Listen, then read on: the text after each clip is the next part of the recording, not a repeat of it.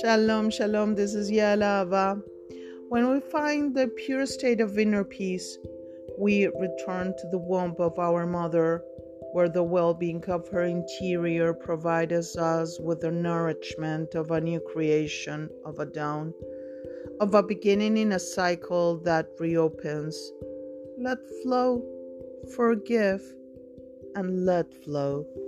This is Yalava, Koltov.